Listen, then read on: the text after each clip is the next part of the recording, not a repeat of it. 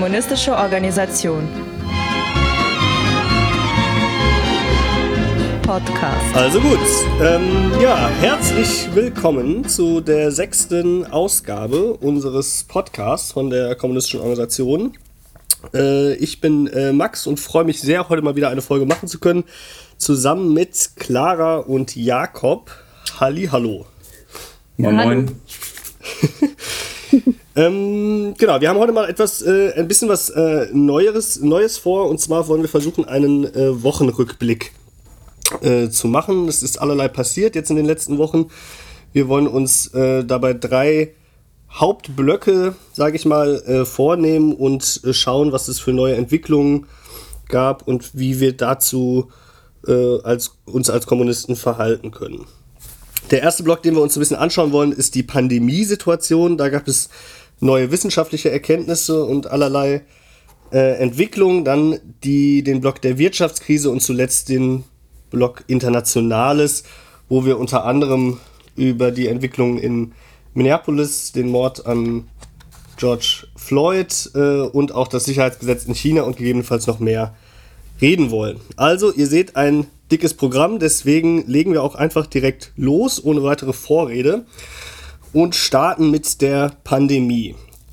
Genau, ich hatte schon gesagt, hier ist ein bisschen was Neues passiert. Es gab Anfang der Woche, ähm, das äh, müsste der 25. gewesen sein, um den Dreh, ähm, neue Erkenntnisse zur Übertragung des Coronavirus. Und zwar nicht mehr wie bisher angenommen eben vorrangig über Tröpfcheninfektionen, sondern auch über sogenannte Aerosole, das heißt feine Partikel, die längere Zeit in der Luft bleiben. Genaueres ist dazu allerdings auch noch unklar, also wie sehr äh, jeweils die Tröpfcheninfektion oder diese Aerosole relevant sind für das Infektionsgeschehen, ist noch nicht ganz raus. Äh, eine Schlussfolgerung daraus ist aber, dass es insbesondere in geschlossenen Räumen besonders hohes Infektionsgefahr, äh, eine besonders hohe Infektionsgefahr gibt und ein, das Lüften besonders wichtig sei, sowie der Mund-Nasenschutz. Zweite, ähm, ja, ich sag mal, äh, neuere Erkenntnis sind die mit dem Wort bekannten Superspreader. Ähm, dabei geht es äh, darum, dass ähm, nicht wie bisher angenommen oder wie anfangs angenommen, das Virus sich exponentiell, also gleichmäßig weiter verbreitet, sondern ungleichmäßig, indem es bestimmte Einzelpersonen und Einzelereignisse gibt, Superspreading Events, wie sie dann genannt wurden, die besonders die Infektion treiben. Auch dazu gibt es noch keine abgeschlossene Position. Äh, der äh, ein Virologe aus London, Adam äh, Kucharski von der London School of Hygiene and Tropical Medicine, geht inzwischen davon aus, dass es etwa 10%, dass etwa 10% der Fälle zu 80% der Verbreitung führen wie gesagt, diese ganzen Zahlen sind mit Vorsicht zu genießen. Das ist noch sehr unklar, aber in diese Richtung zumindest scheint es zu gehen. Das ähm, entspricht zumindest auch den Erfahrungen der Infektionsherde, die wir bisher in Deutschland sehen konnten. Wir haben äh, jetzt ganz zuletzt äh, nochmal auch äh, die Infektionen in der Fleischindustrie, äh, äh, ja vor allem die wirklich miserablen Wohnung, Wohnbedingungen äh, der Arbeiter äh, in der Fleischindustrie, genauso aber auch der Erntehelfer. Ähm, anderes äh, beispielsweise der Gottesdienst in Frankfurt jetzt vor kurzem, der Restaurantbesuch in Lea, äh, im März noch eine Chorprobe in Berlin, die Karnevalssitzung in NRW oder jetzt ganz frisch die Party in Göttingen, wie ich heute früh im Radio gehört habe. Also es sind tatsächlich offenbar vor allem auch Einzelereignisse, die diese Infektion treiben. Das ist äh, der aktuelle Stand der wissenschaftlichen Beobachtung. Ähm, und die Schlüsse daraus, äh, die die Virologen ziehen, sind, äh, dass eben insbesondere die Großveranstaltungen besonders gefährlich sind für die äh, Verbreitung und ähm, genau diese Gelegenheiten halt eben sehr gezielt bekämpft werden müssen. So viel zu der Vorrede. Vielleicht gebe ich direkt mal in die Runde, was haltet ihr von diesen neuen Erkenntnissen und Entwicklungen? Was können wir daraus ziehen? Habt ihr dazu eine Idee? Hm. Ja. Ähm, Fängst ja. du an, oder? Ja. Ich kann auch anfangen, aber Gerne. Ja, Clara, leg doch mal los. okay. Also, ähm, einmal, äh, als ich am Anfang der Woche ähm, ein Interview mit Drosten, war das, glaube ich, auch im Deutschlandfunk äh, gehört habe, dachte ich mir so, ups, das kommt aber jetzt nicht besonders äh, äh der Regierung gelegen, dass äh, kurz nachdem man jetzt die Lockerung ähm, äh, beschlossen hat und langsam auch in der Gesellschaft alles ankommt, äh, Cafés wieder aufmachen und, und, und, ja, dass das jetzt kommt und das hörte sich für mich so an, dass ähm, Drosten damit sagen will, ups, gerade jetzt sollten wir Veranstaltungen in geschlossenen Räumen äh, nicht erlauben. Ähm, ich habe das hier bei mir auch mitbekommen, wie dann Cafés wieder aufmachen und alle denken, ach ja, jetzt geht's wieder los. Während der Woche hat sich aber gezeigt, dass das überhaupt nicht diese Wirkung erzielt hatte.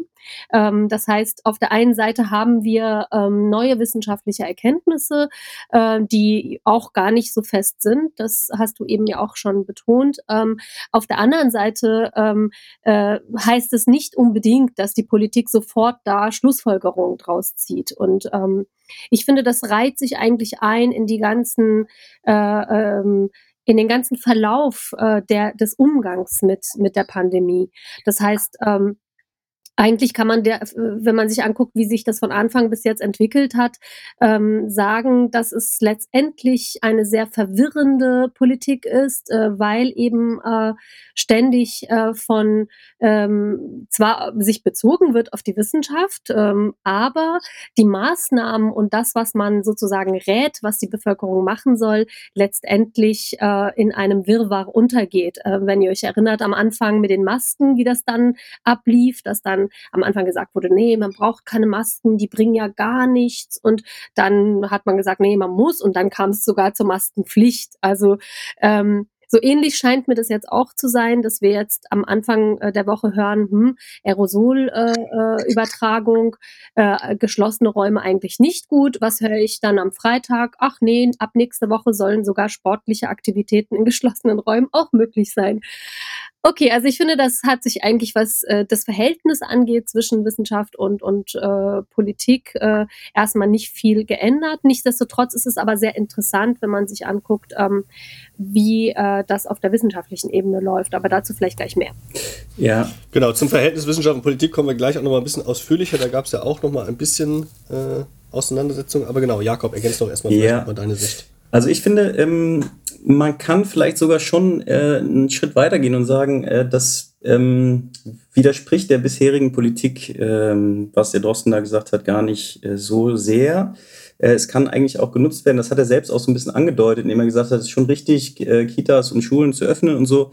Weil die Idee ja jetzt ist quasi, also man weiß das mit den Superspreadern sogenannten und weiß, äh, oder man geht davon aus, dass es so ist, na, wissen tut man es noch nicht, ähm, und äh, kann dann äh, gezielt ganz konkret lokal ähm, bestimmte Infektionsgeschehen eindämmen. Aber die Infektion findet erstmal statt und das nimmt man in Kauf. Das ist also schon so, dass, dass, dass, das, dass er da an mehreren Stellen in mehreren Interviews gesagt hat, ja, also ja eigentlich ganz praktisch, weil man kann dann sozusagen, man weiß, wenn da was passiert ist, dann werden alle in Quarantäne geschickt und dann ist äh, das Problem sozusagen behoben, dass es sich immer weiter ausbreitet generell, vielleicht muss man nochmal sagen, anhand dieser, dieser Erkenntnisse jetzt von dieser Woche, also was mir aufgefallen ist einfach, es ist ganz eindeutig, es ist über dieses Virus noch nicht so viel bekannt. Es ist einfach noch, es ist sehr klar, dass es eine sehr grobe Einschätzungen noch sind. Hm. Ähm, das hat auch ein Virologe äh, in einem äh, Interview in im Heute-Journal gesagt. Ähm, man kennt den erst seit ein paar Monaten, dieses Virus, und man äh, weiß nicht genau, was da noch alles passiert. Also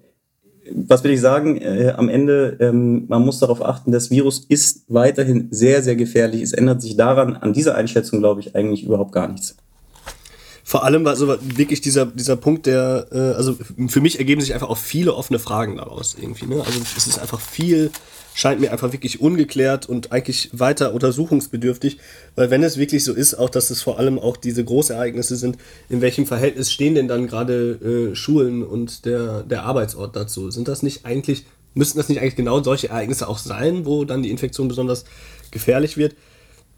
Ist mir ein bisschen unklar. Also ich meine, also gerade bei den Schulen zumindest ist es ja schon auch haben wir beim letzten Podcast sind wir auch darauf eingegangen, äh, einfach im Moment so, dass es ähm, äh, dadurch, dass jetzt äh, vermehrt alle Stufen und Klassen äh, wieder in den Schulbetrieb gehen, tatsächlich die Hygienemaßnahmen, die anfänglich die Schulen entwickelt haben, nicht, nicht mehr umsetzbar sind. So, und das heißt, da, also da ist eine massive Überforderung auf der Schulebene, weil die Schulleiter häufig auch damit allein gelassen werden, diese Pläne zu entwickeln. So, und das ist, scheint mir einfach wirklich ein Fragezeichen zu sein.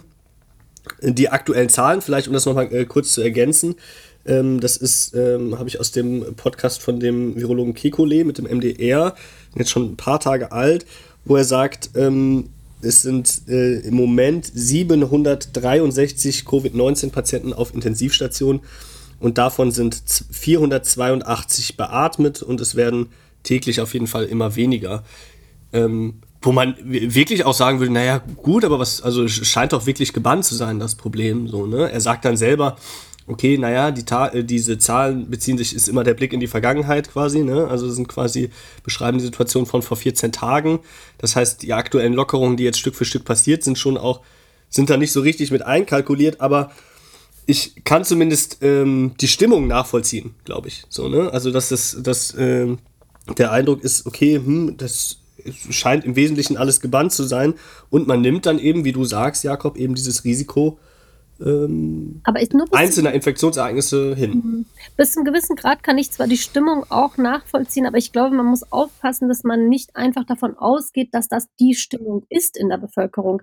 Ich habe schon den Eindruck, dass ähm, diese Stimmung auch sehr stark äh, ähm, geprägt wurde von einer bestimmten Debatte, die in der veröffentlichten Meinung äh, äh, platziert äh, wird und wurde. Und dadurch äh, ist mal die Frage, ähm, wessen Stimme hört man wann und äh, wie, wie wird diese Stimme wiedergegeben und ist es denn tatsächlich so, dass ähm, ein Großteil der Bevölkerung das so sieht? Und wenn wir vergleichen, welche Maßnahmen es hier gegeben hat äh, und in anderen Ländern, dann denke ich schon, dass äh, es, ich sag mal, ja, Jammern auf höchstem Niveau ist. Also sogar in der Zeit, in der Anfangszeit, wo die Maßnahmen etwas strenger waren, konnte man ja trotzdem raus und äh, ähm, die Grünflächen waren voll und so weiter und so fort. Also wir haben ja hier keinen völligen Shutdown gehabt und ähm, ich hatte schon den Eindruck, dass ähm, diese Stimmung nicht ähm, einfach eins zu eins das wiedergibt, was äh, in der Bevölkerung da ist und habe auch sehr, selbst sehr viel erlebt, dass Leute schon auch mit einer gewissen Unsicherheit und Angst zu kämpfen haben. Aber vielleicht nochmal kurz zu Drosten. Ich finde, gerade das hat mich sehr irritiert in den Interviews, was Jakob eben gesagt hat, nämlich, dass ähm, äh, das äh, eigentlich nicht schlüssig war, wie er argumentiert hat. Auf der einen Seite zu sagen, oh, die Aerosole Anfang der Woche, ne? Und, und zu sagen, eigentlich äh, muss man jetzt aufpassen, dass man keinen Fehler macht mit den äh, Lockerungen. Und dann ähm, je weiter gegen Ende der Woche und ich glaube dann auch in seinem Interview, vor allem im Spiegel, dann äh, letztendlich zu sagen, nee, nee, aber Schulen kann man schon aufmachen und man muss ja auch aufmachen und so. Also da, da habe ich gedacht, hm, okay, eine richtig gute Begründung von ihm habe ich dazu nicht gehört. Ähm, aber vielleicht habt ihr das irgendwie besser verstanden als ich. ich weiß ich nicht. Also es ist ja auf jeden Fall ähm, so, dass diese ganze Debatte einfach vollkommen im Rahmen bleibt, sage ich mal im Rahmen äh, dessen, was der Kapitalismus vorgibt, sage ich mal. Äh, und auch so ein Drosten da einfach bleibt. Also was, was sagt er ja eigentlich in der Konsequenz? In der Konsequenz teilt er die Meinung, ähm, ja, 8000 Tote muss man mindestens in Kauf nehmen und äh, weitere auch, weil, also wenn man erst das Problem behandelt, wenn das Infektionsgeschehen stattgefunden hat, dann äh, ist das halt so. Und ja, und klar, also äh, die die Schulen müssen geöffnet werden, weil äh, der, der ganze Verwertungsprozess muss weitergehen. Die Arbeitskräfte sollen auf den Arbeitsmarkt und so weiter und so fort. Also das ist für mich doch ähm, deutlich, dass da natürlich äh, deutlich wird, wenn wir, wir kommen ja wahrscheinlich gleich zu dem Thema noch äh, Wissenschaft und Politik, dass so, so ein Drosten natürlich auch eine bestimmte Weltvorstellung hat und die kommt darin zum Ausdruck, würde ich sagen. Ich würde auch vorschlagen, dass wir das äh, vielleicht äh, jetzt direkt reinziehen, weil das macht mehr Sinn. Danach würde ich den Ramelow gerne noch dazu holen. Ähm, aber bleiben wir ganz kurz wirklich bei, dem bei der Frage Verhältnis äh, Wissenschaft und Politik.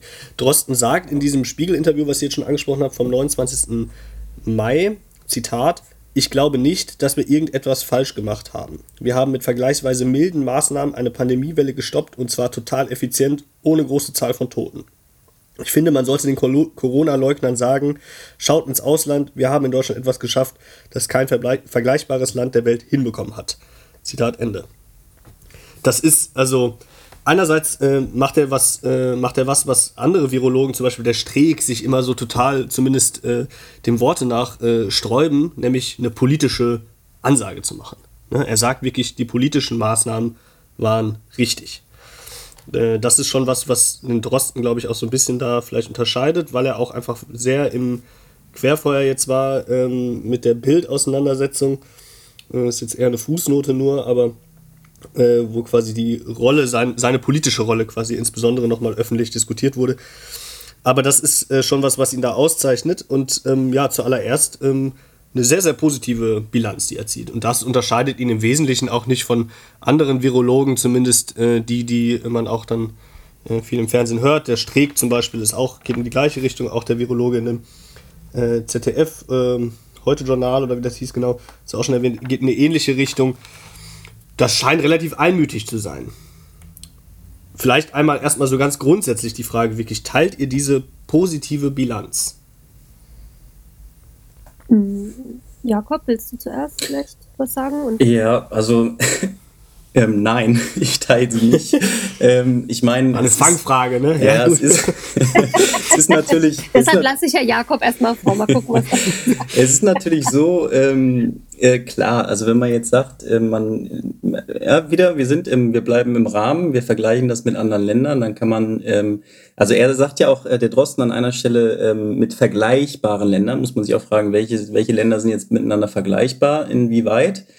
Ähm, dann würde er sagen, äh, ist das äh, gut gelaufen und die Bundesregierung auch. Ähm, würde ich eben äh, nicht teilen. Also ich meine, ähm, man kann ja sehen an den Hin und Her der Maßnahmen, an dem, ähm, wie ähm, teilweise äh, Infektionen stattgefunden, Infektionsgeschehen sich verbreitet haben, wie spät reagiert wurde von Spahn und so, dann würde ich sagen, also von denen jetzt knapp 8500 Toten äh, wäre ein Gutteil auch noch äh, rettbar gewesen. Ne? Ich glaube, es wäre, es ist unmöglich zu sagen, man hätte äh, Tote komplett vermeiden können. Aber es ist klar, ähm, dass das nicht der Maßstab sein kann, äh, was passiert in anderen Ländern einfach, sondern ähm, was ist konkret hier passiert. Und äh, ich glaube, daran muss man das messen und daran kann man ziemlich eindeutig sehen, dass man einiges äh, deutlich hätte besser machen können. Ja, das ist also für mich schon ziemlich äh, klar und es ist ziemlich ähm, übel zu sagen bei 8500 Toten, ja, das ist, äh, mhm. haben wir gut gemacht und äh, lass uns das so weiterlaufen lassen. Ich finde vor allem, ehrlich gesagt, bevor äh, du, Clara, vielleicht nochmal reinkommst, es ist, es ist auch wirklich beschränkt, das jetzt auch nur allein an den, also nur allein in Anführungsstrichen an den Totenzahlen zu messen. So, ja. ne? Also weil äh, das, was du sagst, finde ich richtig, ne? Also am Anfang gerade die Unterschätzung sowohl von Spahn als auch vom RKI, äh, ist uns noch äh, gut in Erinnerung irgendwie, dass sie das eben wirklich eigentlich ja, verschlafen haben, irgendwie tatsächlich äh, Schritte zu ergreifen. Das hat sich dann vor allem darin wiedergespiegelt, dass fehlendes Material da war im Gesundheitssektor äh, und auch vor allem dazu geführt, dass ja vor allem auch medizinisches Personal gefährdet war und weiterhin ist, sich äh, zu infizieren. Ja. So. Und ähm, also dieser eine Punkt und der andere aber wirklich, äh, wo ich sagen würde, naja, dass die, die Folgen der, ähm, Pandemiesituation der, des äh, Ausnahmezustands, äh, äh, die sind äh, ganz klar, entsprechen die äh, der, der Logik unseres Systems. So, das, das haben die, die Lasten, die Leute werden damit allein gelassen mit dem Problem. Ja. Mit dem Problem auf der Arbeit, der Schule und so weiter. Das heißt, die ganze soziale Dimension quasi, die er hier einfach auch in diesem Satz, so verstehe ich es zumindest, einfach auch als positiv bilanziert. Mhm. Das finde ich, äh, das finde ich wirklich fatal. Ja, ich sehe das eigentlich genau äh, wie äh, du und Jakob. Also ich bin da äh, jetzt nicht äh, ganz anderer Meinung oder so. Ich denke auch, dass äh, man, äh, was ich am Anfang gesagt habe, nochmal da hinzufügen kann, nämlich, dass äh, es ja auch jetzt wirklich nicht so gewesen ist, dass die Leute wussten, Mist, das und das habe ich jetzt zu tun, sondern man, es war überhaupt nicht klar, was jetzt genau zu tun ist. Und wenn man das vergleicht wiederum mit anderen Ländern, äh, wie zum Beispiel China oder wie ähm, äh, Kuba, dann ähm, hört man schon andere äh, Ansätze damit umzugehen. Also der eine Ansatz in China war ja tatsächlich äh, einmal viel mehr zu testen, zweitens die Infizierten auch zu isolieren von den anderen äh, und auch diejenigen mit mittlerem Verlauf zu isolieren, aber auch zu beobachten und die mit dem schweren Verlauf so zu behandeln, wie sie äh, behandelt werden müssen. So, das heißt ja, dass äh, man einen viel ähm, kontrollierteren Umgang sozusagen mit der Pandemie von Anfang an gehabt hat ähm, und nicht wie hier, das haben wir hier zur Genüge mitbekommen, Menschen mit mittlerem Verlauf einfach nach Hause geschickt hat. Und ähm, das äh, hat man ja auch in dieser Woche noch mehr gehört, wobei das jetzt schon seit Wochen äh, einige Berichte dazu gegeben hat, auch Interviews mit unterschiedlichen Medizinern und äh, so weiter und so fort. Äh, wenn man sich anguckt, welchen Verlauf diese Krankheit nimmt, also was die Blutgerinnung angeht und den Angriff auf verschiedene Organe, dann ist nämlich die Frage, ist, ob es verantwortungsbewusst ist, Menschen, die an Corona ähm, äh, mit Corona infiziert sind, ähm, wegzuschicken und äh, dann äh, abzuwarten, bis sie dann weitere Symptome haben, die ähm, lebensgefährlich sein können. Das heißt, das finde ich ist äh, gar kein verantwortungsvoller Umgang und letztendlich äh, wurden ja die ähm, Ärztinnen und Ärzte damit alleine gelassen, äh, diese Entscheidung zu treffen, weil sie ja dachten, ja gut, wir müssen jetzt nur die schweren Fälle behandeln. Also es gab keinen zentralen, äh, äh, zentralisierten Umgang mit der Frage, wie gehen wir eigentlich überhaupt mit den Infizierten um, geschweige denn, äh, wie sehr testen wir. Ein äh, Vergleich mit Kuba zeigt uns, dass einfach der ähm, ähm, Unterbau der Gesellschaft, also an der Basis sozusagen auch noch ganz was anderes bedeutet, wenn eben, äh, ich sag mal, Komitees und so da sind, die sich in der Nachbarschaft und so weiter und so fort kümmern können, dass das äh, auch nochmal hilft, ähm, äh, auch in einem Land, in dem eben, wie wir wissen, mit äh, tausend Sanktionen und so weiter ähm, jetzt nicht die beste Ausstattung da ist, äh, sehr vieles zu verhindern und sich viel mehr äh, ähm, ja, um die ähm, Infizierten zu kümmern. Ähm, das würde ich sagen, hat gezeigt, dass dieses System dazu nicht in der Lage ist, ähm, äh, das aufzufangen und sich eben nicht den, also nicht den Menschen im Mittelpunkt stellt, sondern ähm, den Output, der am Ende für die äh, Ökonomie da ist. Ja. Vielleicht äh, jetzt ähm, an der Stelle wirklich nochmal ganz konkret die Frage von Wissenschaft und Politik, das Verhältnis. Du hast es jetzt am Ende, finde ich, nochmal äh, auch schon eigentlich so ein bisschen auf den Punkt gebracht, aber ähm, es scheint ja so ein bisschen so, als würde die Politik die Regierung sich auf Basis der wissenschaftlichen Erkenntnisse würden die ihre Entscheidungen treffen. Ne, das RKI macht, hat ganz am Anfang auch wirklich täglich Pressekonferenzen gemacht, äh, Gefahreneinschätzungen gemacht und äh, Vorschläge zur Eindämmung und so weiter gemacht. Ist das tatsächlich, also einerseits, wie sind tatsächlich diese wissenschaftlichen Studien und äh, Institutionen einzuschätzen. Ist jetzt ein großes Feld, glaube ich, können wir nur äh, ganz, ganz grob anschneiden, wenn dann. Und andererseits aber, inwiefern ist denn tatsächlich einzuschätzen, wie die Politik das äh, nimmt und damit umgeht? Also ich, ich setz mal an, äh, Jakob, äh, bitte dann unterbrich mich ruhig, wenn du äh, dann das anders siehst oder so. Ich finde ähm, eigentlich, dass äh, ähm, wir, also wir kriegen in der äh, öffentlichen Meinung gerade etwas vorgesetzt an unterschiedlichsten Ecken, was genau das beinhaltet, nämlich als würde die Politik die ganze Zeit von der Wissenschaft mehr oder weniger äh, geleitet werden und äh, ähm, ähm, beeinflusst werden, beziehungsweise für die etwas äh, äh, differenzierteren Aussagen, als würde sich die Politik nach den Ergebnissen der Wissenschaft richten. Ne? Also die äh, sogenannten Hygienedemo-Organisatoren, äh, die sagen, äh, die Wissenschaft beherrscht sozusagen die Politik. Äh, auf der anderen Seite, also nicht mal die erkennen ja die Wissenschaft dann nicht an. Auf der anderen Seite eben äh, die, die sagen, hey, ähm, äh, die Merkel lässt sich von der Wissenschaft äh, leiten äh, oder die Regierung tut das. Ähm, ich finde, dass äh, beides äh, im Kern falsch ist. Also erstens einmal deswegen, äh, äh, weil wir am Anfang ja selbst schon gesagt haben, äh, man sehr deutlich erkennen kann, dass äh, ähm, die Wissenschaft einfach nicht so funktioniert, dass sie ein, äh, neue, eine neue Mutation eines Virus äh, sozusagen vorgesetzt bekommt und sofort Bescheid weiß und weiß dann auch noch, was zu tun ist. Das ist ja einfach de facto nicht der Fall. Das heißt, was wir erst einmal hieran erkennen, ist, dass ähm, ähm, das sehr komplexe Vorgänge sind und dass Wissenschaft eben durch Trial and Error auch funktioniert und ähm, dass, äh, das ist äh, obwohl es nur um eine Mutation eines Virus geht, wir es mit einem riesen Komplex zu tun haben, was sich ständig verändert und erstmal sehr viel Zeit braucht, bis man zu einem wirklichen Ergebnis gekommen ist.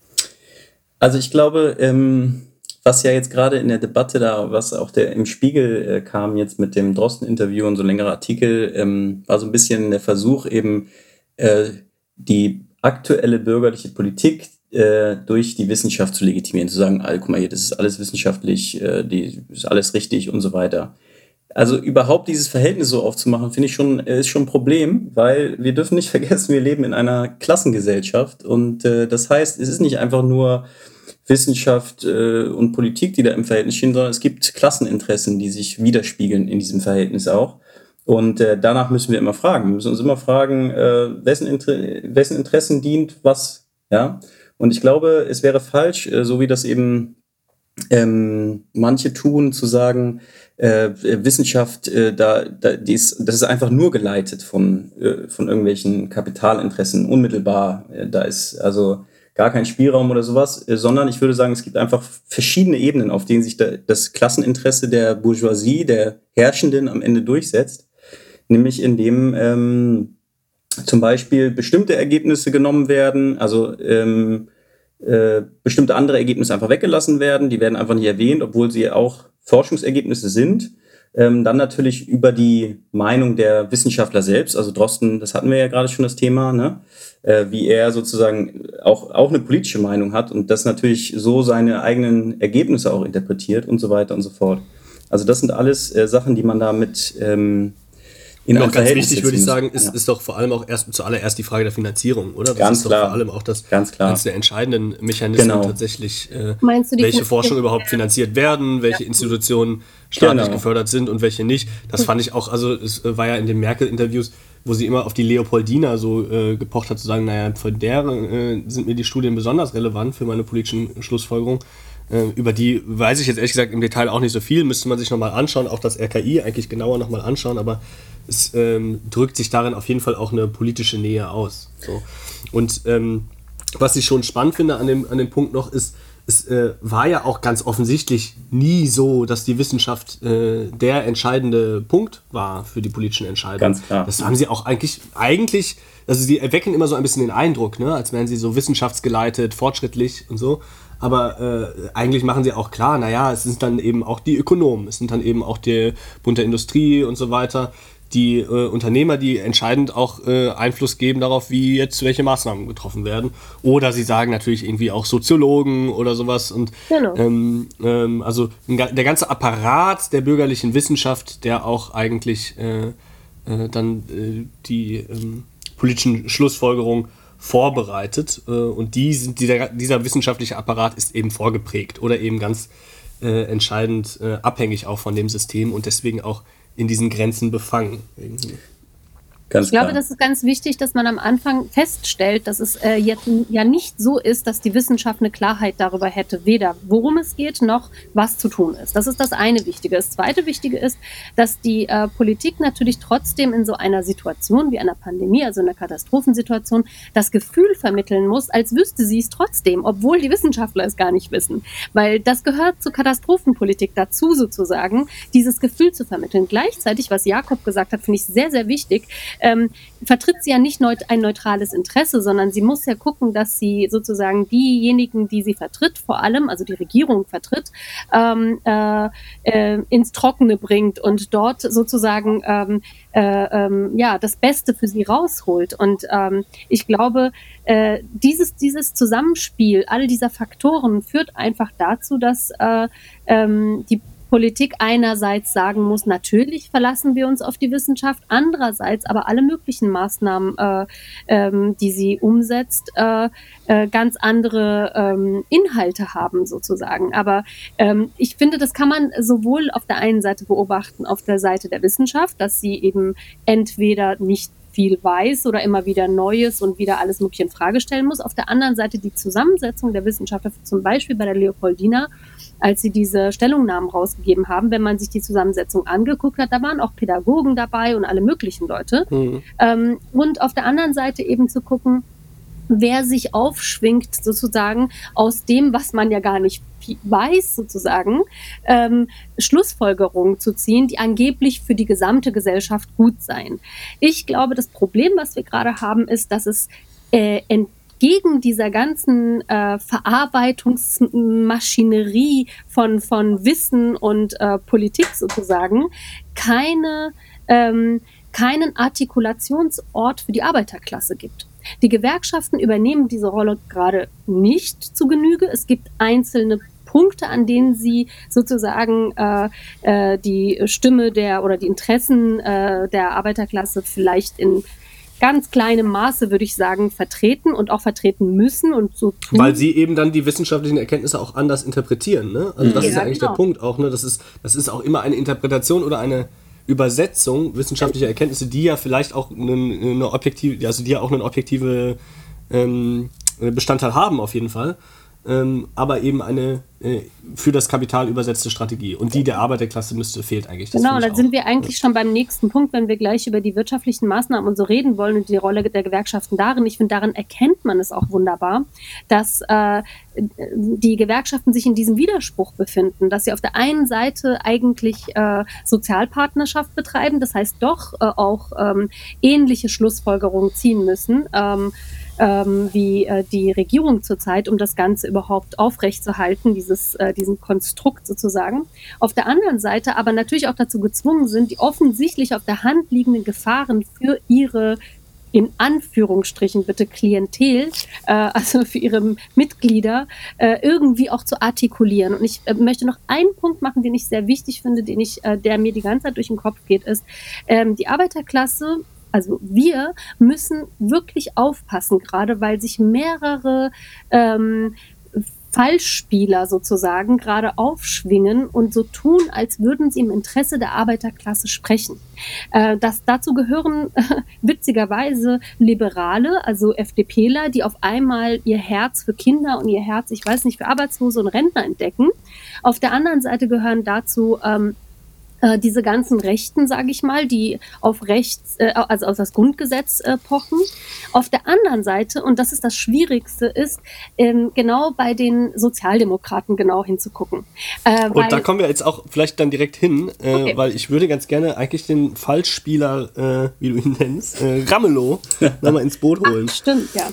ja, bevor wir ihn vergessen, da gab es ja Aufregung. Und zwar ähm, hat er auch äh, Anfang der, äh, jetzt letzter Woche, ich glaube auch so um den 25. Mai herum, den Vorstoß gemacht, äh, die äh, Kontaktbeschränkungen, äh, Abstandsverbote, äh, Abstandsgebote, Mund-Nasenschutz in Thüringen schneller zu lockern. Es gibt bundesweit eine Absprache eigentlich zwischen den Ländern, die Kontaktbeschränkungen bis zum 29. März erstmal aufrechtzuerhalten und maximal zehn Personen oder Personen aus zwei Haushalten äh, sich äh, Kontakt haben dürfen, treffen dürfen.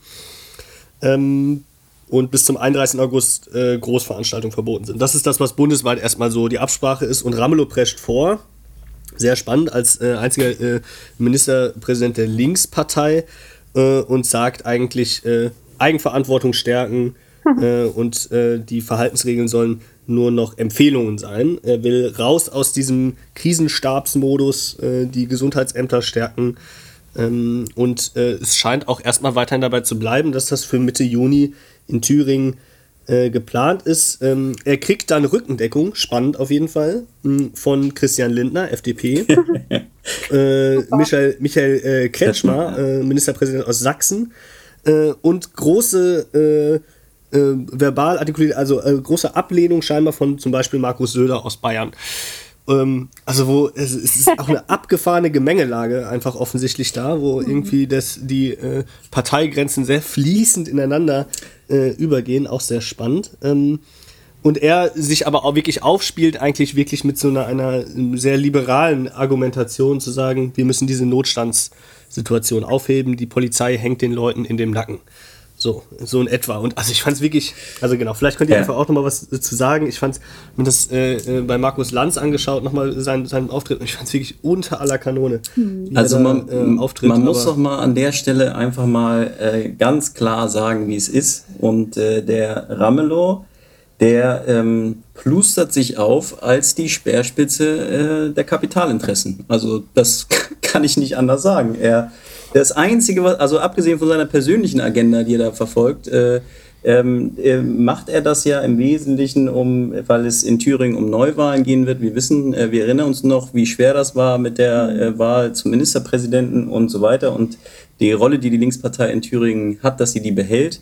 Ähm, und ähm, er sagt, ganz, also das ist ja wohl wirklich offensichtlich.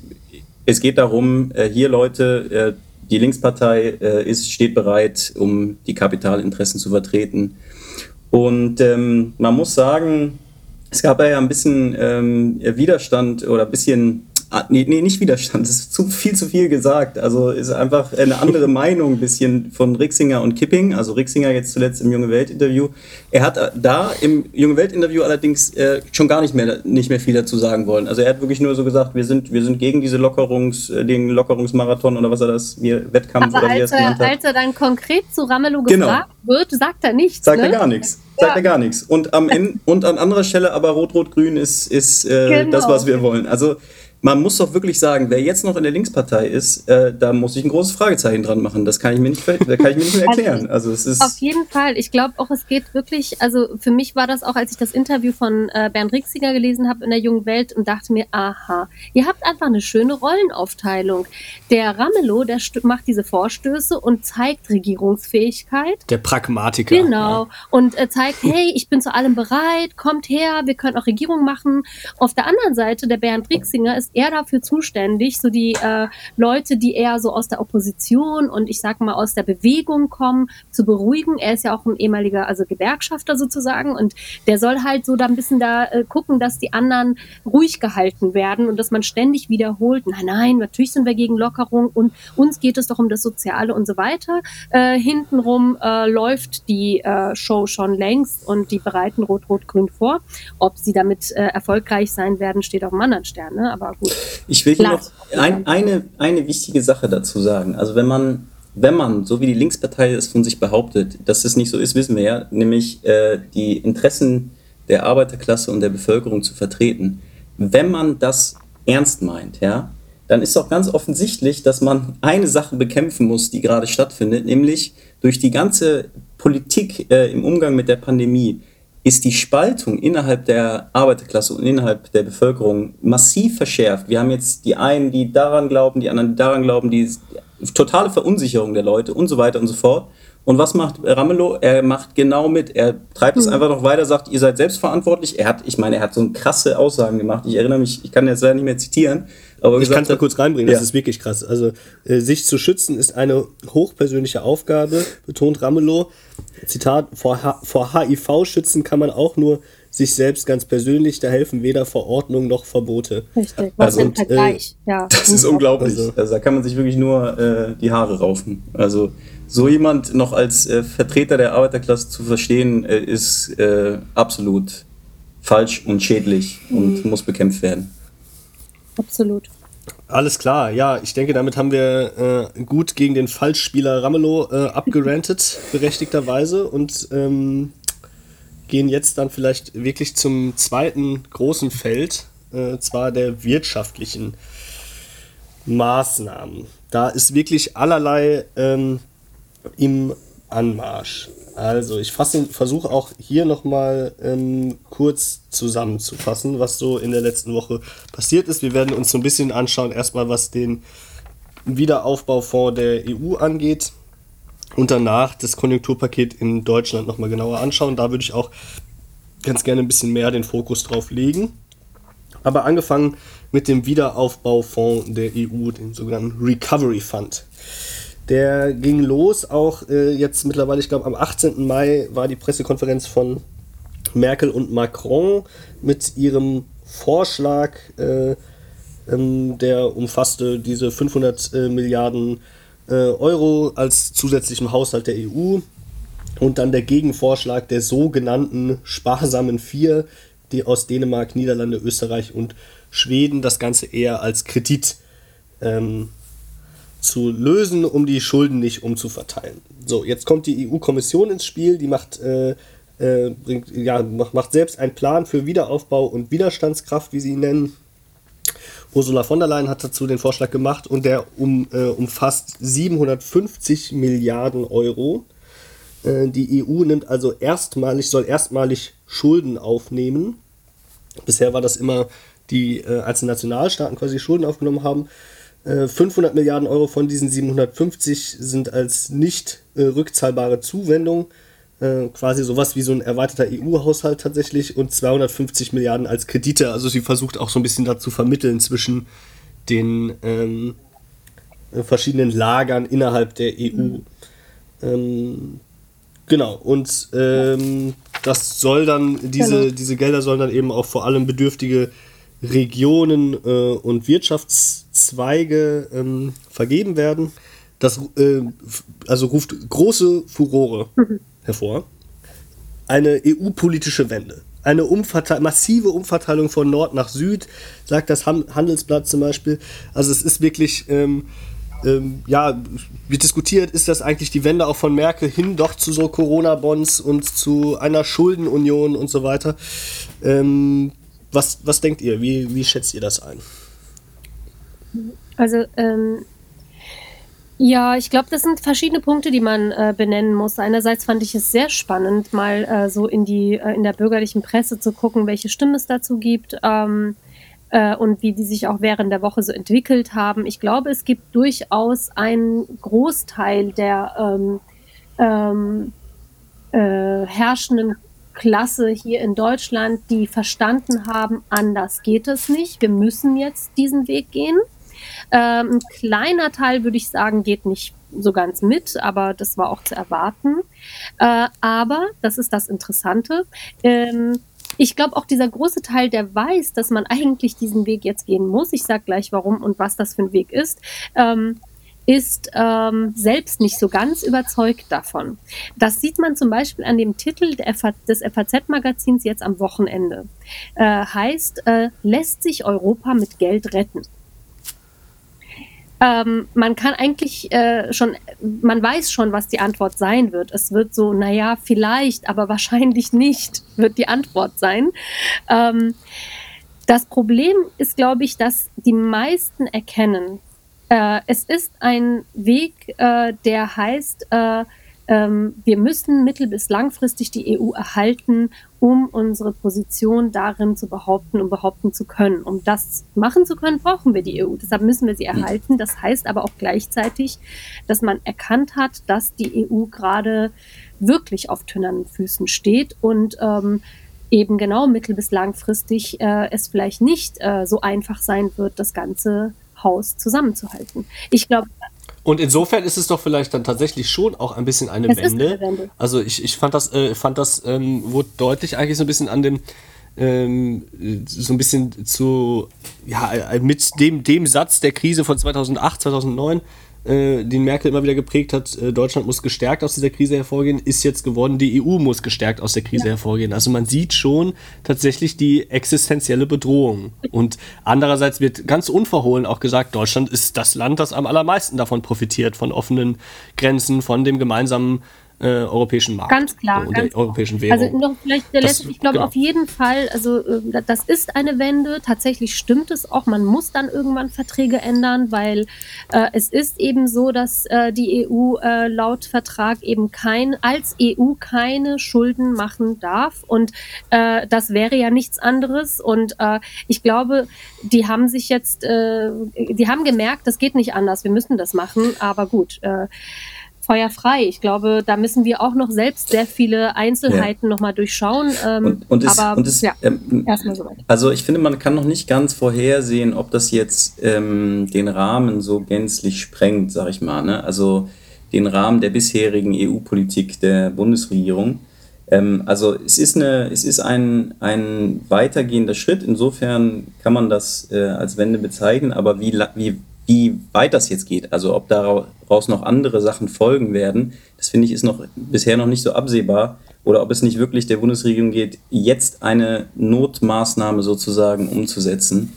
Ähm, weil, genau, genau, Es genau, ist ja auch gar nicht klar, ob das überhaupt Ja. umgesetzt wird im Übrigen. Ne? Also erstmal, die Hürden sind sehr groß. Ganz kurz Ja. auch nochmal die Zustimmung aller EU-Mitgliedstaaten, des EU-Parlaments und die jeweiligen äh, Was- äh, nationalen. Was ich vielleicht nochmal äh, an der Also, Stelle auch sagen will, also was man an dieser ganzen Geschichte jetzt auch wieder sieht, und wir hatten es ja in unserem zweiten Podcast auch ein bisschen ausführlicher mit der EU, also man sieht, dass die Widersprüche innerhalb äh, der EU einfach zunehmen, dass äh, diese Desintegration der EU äh, zunimmt. Also es ist wirklich äh, be beeindruckend. Ich meine, dass so ein Vorschlag von diesen, ich sage mal in Anführungszeichen, sparsamen vier überhaupt kommt, ist schon, ist schon äh, was, was glaube ich nicht so oft passiert ist in der Vergangenheit, ähm, dass sich da, äh, dass das so, äh, so äh, explizit gemacht wird.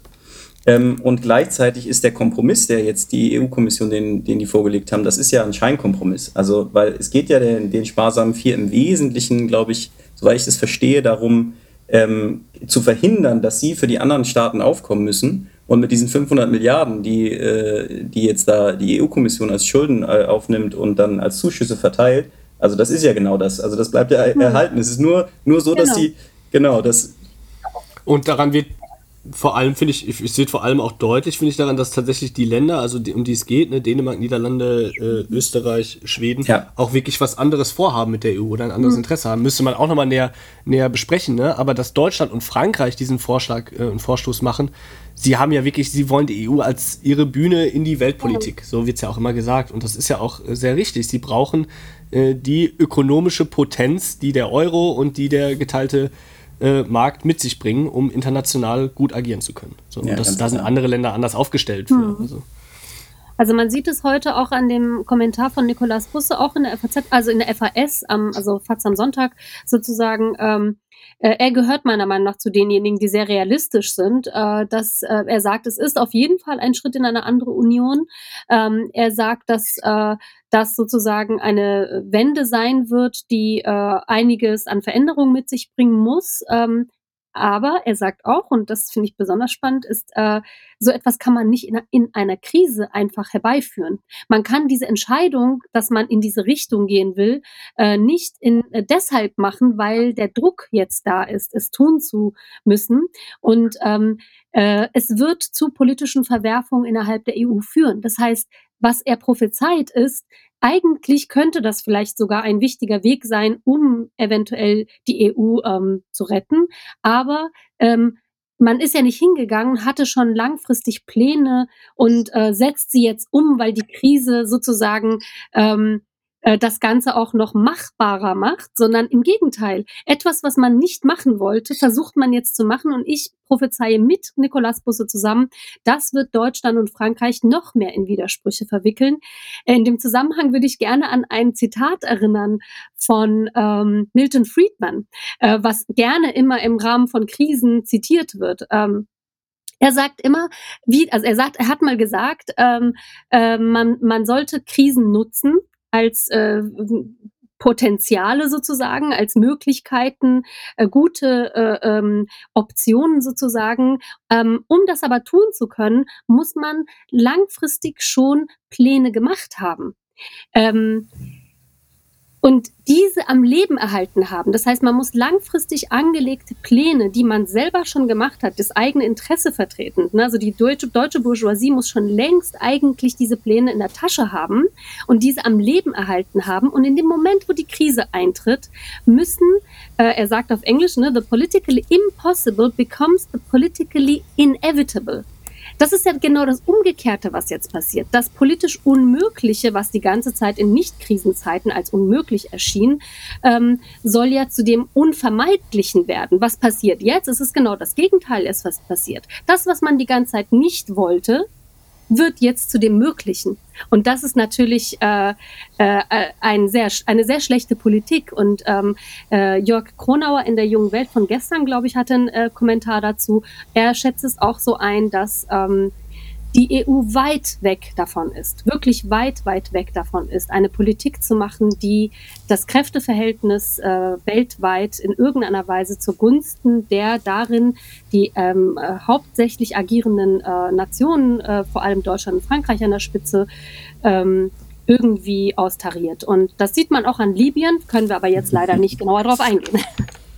Genau, ich glaube auch, also es sind einige Punkte, auch zu, wenn wir zu China am Ende noch kommen sollten, das ist natürlich äh, ja, Rede uh, ununterbrochen und das ist auch gut, weil es ist äh, sehr, sehr viel passiert wirklich, aber es ist, äh, müssen wir mal sehen, aber auch da zeigt sich natürlich sehr stark diese ähm, Machtverschiebung auch äh, im Weltmaßstab eigentlich.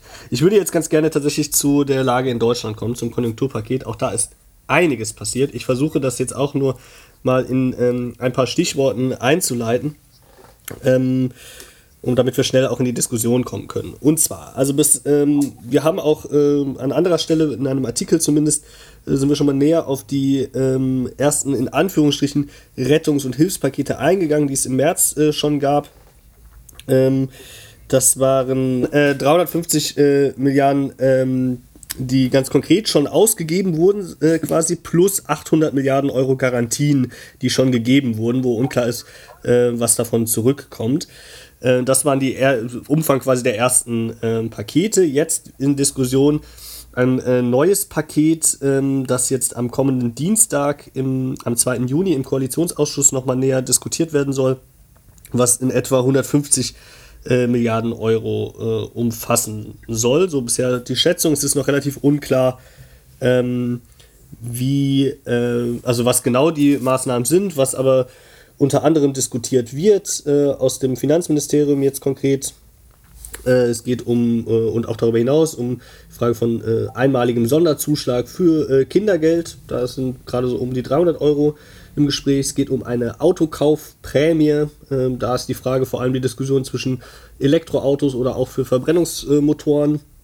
Es geht um äh, eventuell eine Finanzspritze für Kommunen um eine Liquiditätshilfe äh, von monatlich 50.000 Euro für mittelständische Unternehmen, zumindest äh, nach dem Vorschlag von Altmaier, ähm, ähm, und noch einigem mehr. So, das ist auch alles noch, äh, wie gesagt, ist noch alles äh, nicht äh, spruchreif, wird erst noch weiterentwickelt. Ähm, darüber hinaus, neben diesem ganz konkreten, äh, ähm, umfassenden Paket, gab es natürlich auch schon äh, verschiedenste Maßnahmen. Jetzt zuletzt, ich würde auf zwei Sachen nochmal eingehen wollen, nämlich einmal den Lufthansa-Deal und den Deal mit der Deutschen Bahn. Bei der Lufthansa ging es um ein wieder in Anführungsstrichen Hilfspaket von äh, 9 Milliarden Euro, mit dem man sich eine ähm, stille Beteiligung quasi an der Lufthansa äh, ermöglicht. Ähm, allerdings erstmal ohne dann auch politisch äh, oder äh, ökonomisch einzuwirken auf die, äh, das Unternehmen.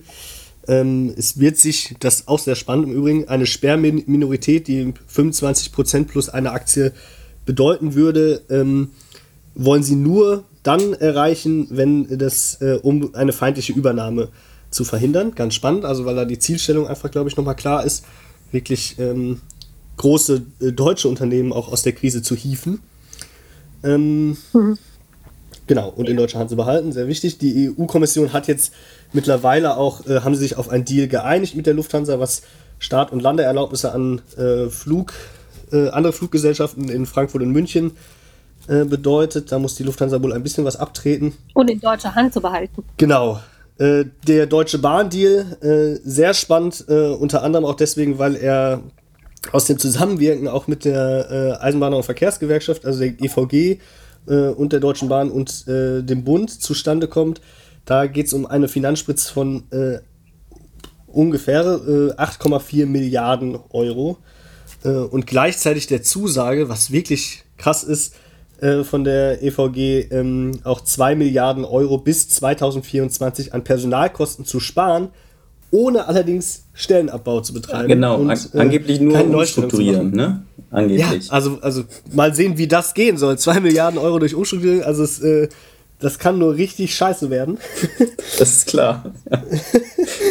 Aber ähm, genau, die GDL, also auch da wäre ganz viel noch drüber zu reden mit der Position der GDL, die sich da rausnimmt. Äh, auch äh, nicht ganz unspannend fand ich, der Briefwechsel, den es dazu gab. Okay, Punkt.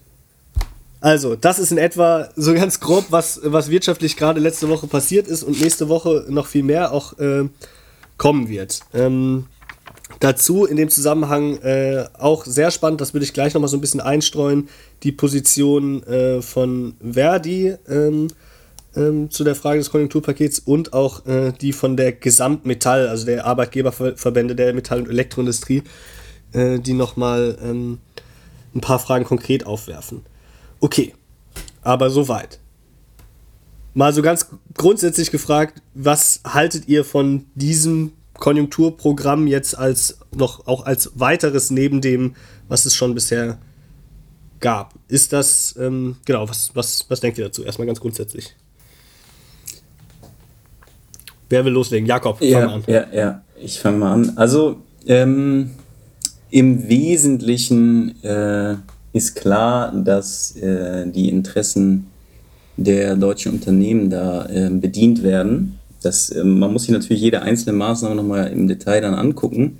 Aber gerade was diese Deals betrifft, an denen kann man das sehr gut erkennen. Ähm, ich mache das mal ganz kurz. Also Lufthansa, sowohl Lufthansa als auch Deutsche Bahn sind natürlich für, für Deutschland sehr, sehr wichtige Unternehmen. Warum? Ähm, weil äh, Deutschland mit seiner sehr, sehr starken ähm, Exportorientierung auf solche Unternehmen, die die Waren auch transportieren können ins Ausland, äh, natürlich total angewiesen sind. Das betrifft insbesondere auch die Lufthansa. Also ich äh, habe letztens wieder gelesen, ungefähr 30 Prozent der Warenwerte, die aus Deutschland exportiert werden, werden über den Luftverkehr äh, exportiert. Und das ist natürlich klar, dass die eigene Luftflotte, äh, die der Lufthansa da eine maßgebliche Rolle beispielt. Das heißt, die muss äh, gestützt werden, koste es, was es wolle, sage ich mal. Im Übrigen auch größte deutsche Fluggesellschaft, nur ein Satz, äh, und äh, das größte, die Lufthansa Group mit Swiss, Austrian Airlines, Euro, Eurowings und Bristol Airlines, größte Luftverkehrsunternehmen Europas. Also auch Genau. wirklich. Ein Monopol. Ja. Ganz eindeutig. Also, äh, und äh, das trifft natürlich im ähnlichen Maße für die, auf die Deutsche Bahn auch zu. Ja, also das ist äh, ganz eindeutig, dass da gesagt wird, hier Leute, wir brauchen diese Unternehmen, äh, um im internationalen Wettbewerb bestehen zu können und ähm, um unsere äh, Unternehmen hier in Deutschland zu schützen. Hm. Ja, ich weiß auch gar nicht, was man da noch alles dazu sagen kann. Es gab, glaube ich, zwei Seiten. Ne? Das, äh, die eine Seite ist ähm, das äh, ganz typische, was in der Krise dem Staat zufällt, nämlich äh, dann zu retten, in Anführungsstrichen, im Sinne von, also was heißt in Anführungsstrichen, also wirklich zu retten, äh, was zu retten ist äh, äh, und äh, so weit wie möglich im nationalen Rahmen zu belassen und das zu verschrotten, was nicht mehr zu retten ist, sage ich mal. So, das ist die eine Seite. Die andere Seite ist, um mal wieder in der ähm, Krisenzitat, im Krisenzitat-Modus zu bleiben, was äh, Churchill auch äh, mal gesagt hat, nämlich never let a good crisis go to waste. Also das zu machen, was man immer schon machen wollte. Seien es Entlassungen, seien es irgendwelche anderen Spritzen, die man schon immer mal denen geben wollte. Im Handelsblatt vom 29. sieht man es ähm, direkt auf dem äh, Titelblatt sozusagen, dieser, der deutsche Adler sozusagen die Flügel spreizen, überall so die Scheine rausfliegen und die Lobbyisten da dran äh, zerren sozusagen. Und ähm, also äh, ich glaube, wenn es etwas gibt, was lange Zeit schon wirkt, ist genau das, dass man sich vorbereitet auf solche Situationen, um das noch abzuholen, was abzuholen ist. Das heißt, diese beiden Aspekte hat es auf jeden Fall. Ähm, äh, Wir aber sind ja dafür da, um dann genauer hinzugucken, was eigentlich die Arbeiterklasse-Seite macht. Und ähm, da muss ich sagen, also wenn man sich die Seite der Gewerkschaften da anguckt, ähm, auch, ähm, vielleicht sollte man da nochmal auf SPD und so mit eingehen, ne? Also die Konjunkturpakete, um das mal dabei zu belassen, die haben diese zwei Seiten und die ähm, äh, bedient der Staat jetzt ganz äh, äh, traditionell, sage ich mal, beide. Also das eine muss gemacht werden, das andere wird auch gemacht, nämlich äh, das, was man eigentlich schon immer machen wollte. Das andere ist zu retten, was zu retten ist. Ähm, die Gewerkschaften, äh, die, wenn man sich die Forderungen anguckt, ähm, da ist ja leider auch ähm, von der Führungsseite ständig von Schulterschluss äh, die Rede, also äh, zwischen Arbeitgeber- und Arbeitnehmerseite und äh, dass man jetzt gucken muss, dass das Ganze erhalten bleibt, so dass Beschäftigung möglich ist. Ne? Und wie wir, wir, wir wissen, äh, mit der SPD im äh, Rücken, äh, Wettbewerbsfähigkeit muss erhalten bleiben der deutschen Wirtschaft. Da ist ja die IG Metall immer ganz weit vorne. All das wurde jetzt seit Beginn der Krise äh, ständig wiederholt. Ende März gab es schon die ersten, den ersten Forderungskatalog, ähm, den man äh, sich auch auf der DGB-Seite noch angucken kann und so weiter und so fort. Also das, äh, das ist, da sind wir geblieben sozusagen. Da hat es äh, leider keine größeren Änderungen in der äh, auf der Sozialdemokratie-Seite gegeben und warum auch. Ja, ich würde äh, an dem Punkt gerne was nochmal was ein, äh, eine Sache ziemlich deutlich machen, also die mir jetzt in den letzten zwei Wochen aufgefallen ist. Ich weiß nicht, wenn man so jeden Tag äh, die Nachrichten verfolgt, dann ist es schon äh, ziemlich deutlich meines Erachtens, neben den Themen, die wir hier so, sonst so besprechen, ähm, dass äh, der Generalangriff auf die Arbeiterklasse jetzt losgegangen ist. So will ich das mal bezeichnen. Abgesehen von der Pandemie und dem Gesundheitsschutz Äh, diese Woche kamen wirklich jeden Tag neue Entlassungsvorhaben ähm, äh, zu, ja. zutage. Man wusste das schon, also das haben die ja schon angekündigt vor ein paar Wochen, sage ich mal, so ganz grob. Haben, da gab es diese Umfragen, wo gesagt wurde, äh, ein Fünftel der deutschen Betriebe plant äh, Stellenabbau und so weiter. Und jetzt haben die angefangen. Jetzt ist es klar geworden. Also äh, nicht nur in Deutschland, sondern auch äh, in, in, überall. Ne? Also ich meine, USA immer abgesehen, aber in Deutschland äh, wirklich täglich neue Meldungen von Tausenden von äh, mhm. Entlassungen. Ja. Das heißt, der Generalangriff ist jetzt gestartet. Und äh, was äh, machen die äh, Gewerkschaftsspitzen? Äh, sie legen ein Konjunkturprogramm äh, auf und sagen, hier, wir haben eure Arbeit gemacht, liebe äh, Kapitalseite. Ähm, diese Maßnahmen hier, die finden wir auch ganz gut. Also so ungefähr, ne? Das ist schon. Das ist ja im Endeffekt, im Endeffekt, genau, im Endeffekt ist es, ist, ist, wie, wie Clara ja auch schon so ein bisschen gesagt hat, sind das altbekannte Strategien, so, ne? Also es ist so ein bisschen, wenn man sich auch gerade den Vorschlag der Gesamtmetall äh, anschaut, es geht wirklich richtig, also das liest sich richtig krass, so wirklich Generalangriff, so wie du sagst, irgendwie gegen alle, ähm, alle Rechte äh, ähm, der, ja. ähm, Arbeiter, also gegen, gegen äh, Grundrechte für Arbeitszeitflexibilisierung, ja. für Senkung der Sozialbeiträge äh, Mit, Mitbestimmungsrechte so des Betriebsrats und so weiter, alles wird. Genau, also hier wird wirklich gesagt, eigentlich, ja, wir müssen die Angebotsseite der Unternehmen stärken. So, ne? Und die, die Gewerkschaften, die äh, dann eher diese Strategie der Nachfrageorientierung mhm. äh, fahren, zu sagen, okay, wir brauchen äh, ähm, brauchen Konsumchecks zum Beispiel, das ist das, was bei Verdi ganz, ganz weit oben ist, äh, äh, damit die Leute konsumieren können, um die Wirtschaft anzu, anzutreiben. Und wir brauchen Investitionsprogramme des Staates, um die Wirtschaft anzukurbeln. Das ist aber letztendlich, ähm, sind das, äh, äh, wie die K.O. immer so gerne zu sagen pflegt, zwei Seiten einer Medaille. ähm, weil es ähm, genau dem entspricht eigentlich, wie du auch sagst, Clara. Es ist eigentlich eine, es ist diese reinigende Funktion der Krise. Die bedeutet einerseits, wir machen mal einmal Tabula Rasa in den Betrieben, was die Arbeitsrechte angeht und so weiter und holen da alles raus. Und andererseits, wir machen Tabula Rasa im Sinne von, wir schauen, dass wirklich unsere Unternehmen äh, gestärkt aus der Krise ja. hervorgehen und wirklich auch aus der Kapitalvernichtung äh, anderer äh, ähm, Unternehmen dann jetzt im europäischen oder im Weltmaßstab profitieren. Und so wirklich, äh, ne, also von beiden Seiten aus eigentlich wirklich gestärkt hervorgehen. Damit ist nicht gesagt, dass es da keine Konflikte gibt nee. oder so, aber Man es ist darf im Kern, da drin vielleicht auch nicht die eine, Details ja. übersehen. Also ich weiß nicht, ob ihr das mitbekommen habt. Der um, Hubertus Heil hat ja auch äh, um, ähm, vorgeschlagen, man solle jetzt diese ganzen Werkvertragsgeschichten so äh, abbauen und das will, braucht man nicht und das ist nicht gut und so weiter und so fort. Ich muss ganz ehrlich sagen, irgendwie äh, habe ich das mit Überraschung ein bisschen wahrgenommen, habe das gelesen, habe mir aber gedacht, okay, schauen wir mal, was daraus wird. Als ich dann diesen Vorschlag oder den Vorstoß von Gesamtmetall, die haben mir dieses Papier rausgegeben zur Krisenbewältigung äh, gesehen habe, habe ich gedacht, ah ja, ja, das wird nichts. Also der, der, das ist auch wieder nur so ein, nee, nee, wir haben die soziale Frage nicht vergessen. Wir werden auch irgendwas in die Welt setzen müssen, damit man uns noch abnimmt, dass wir in irgendeiner Weise noch Sozialdemokraten sind. Ähm, also das scheint mir der Fall zu sein.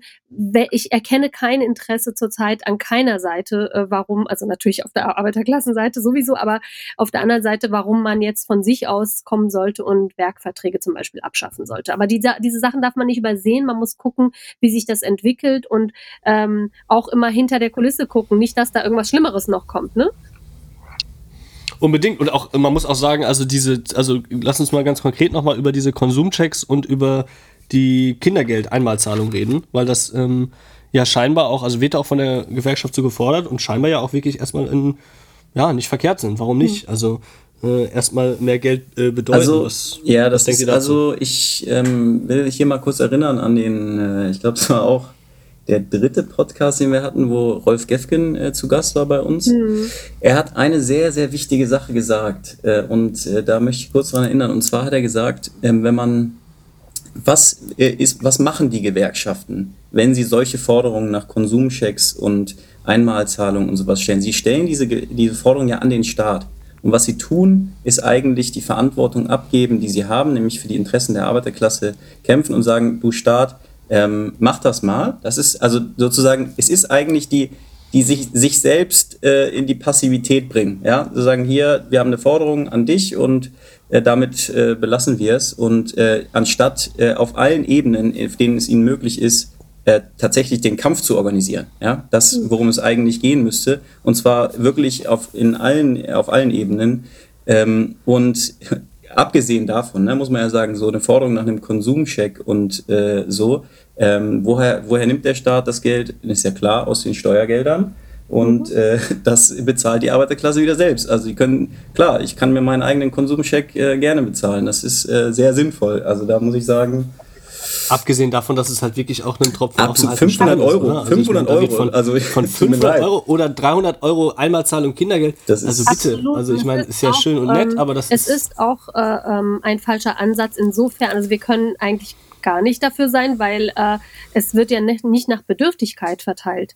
Also gerade dieses einmal, diese Einmalzahlung Kindergeld soll ja nicht, äh, soll ja wie das Kindergeld auch ähm, ja ohne Bedürftigkeit verteilt werden, was wiederum nicht im Sinne der Arbeiterklasse sein kann, äh, dass äh, ähm, Gutverdiener, sage ich mal, ab einem bestimmten Lohn äh, dann auch das Gleiche bekommen. Und äh, abgesehen davon, dass es sowieso so niedrig ist, dass man kaum etwas davon hat, wobei ich natürlich immer denke, gut, wenn die Leute das bekommen können, weil es gibt einfach sehr viele, die ganz unten krebsen. Und äh, ähm, nichtsdestotrotz ist es gesamtgesellschaftlich betrachtet, wie Jakob eben schon gesagt hat, eine Art Verteilung von der einen Tasche der Arbeiter in die andere Tasche der Arbeiter. Also das äh, und ein Abfinden mit der allgemeinen Situation der Ausbeutung, also der permanenten Umverteilung eigentlich und. Verhinderung So, von ist- Kampf. Das ist ganz wichtig. Also, dass die Gewerkschaften wirklich darauf orientieren, dass man so glimpflich wie möglich auch die nächsten Tarifrunden besteht und dass man ohne irgendwie auch nur äh, einen Streiktag einlegen zu müssen, äh, das Ganze äh, ähm, überwindet und am Ende irgendwie äh, Beschäftigung gesichert hat. Das ist, glaube ich, ein fataler Weg, den äh, die, wo nur die Arbeiterklasse am Ende zahlen wird. Du hast es auch gerade schon angesprochen, ich will das ganz kurz nochmal aufgreifen, ähm, mit den Tarifrunden. Ne? Also ähm, bei der IG Metall, äh, die haben ja äh, im vorauseilendem Gehorsam quasi, also ich überspitze jetzt mal, ne, aber ähm, da was abgeschlossen, ähm, was nun wirklich ähm, Nullrunden beinhaltet und so weiter und so fort. Und wir können jetzt mal gespannt sein, was mit der ähm, Tarifrunde öffentlicher Dienst äh, jetzt im Herbst passiert. Ähm, insgesamt, mein Eindruck ist schon, dass es auch sehr schleppend da vorangeht mit der Frage, wie geht man mit dieser Tarifrunde um, ähm, was, was könnten Forderungen sein und so weiter, also bei Verdi insgesamt. Und ähm, äh, das, das äh, wird denen noch auf die Füße fallen. Ja? Also das wird der Gewerkschaft noch auf die Füße fallen und ähm, es ist die Frage, wie gehen die Gewerkschaftsmitglieder da damit um und äh, fordern sie nicht stärkere Kampforientierung ein? Das sollten sie. Das sollten wir.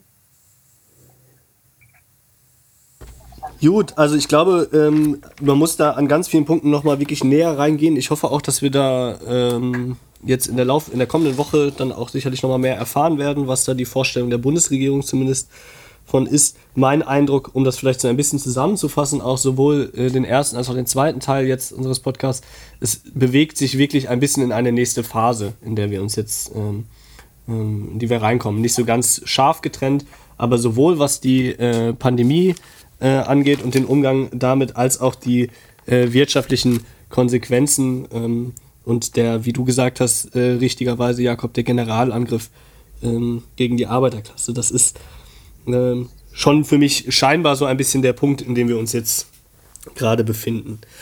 Ich würde ganz gerne ähm, jetzt noch ähm, zuletzt auf äh, internationale äh, Aspekte eingehen, die auch ähm, sehr spannend sind, was da passiert ist in den letzten äh, Tagen. Ähm, das werden wir nicht schaffen in der Ausführlichkeit, aber zumindest kurz.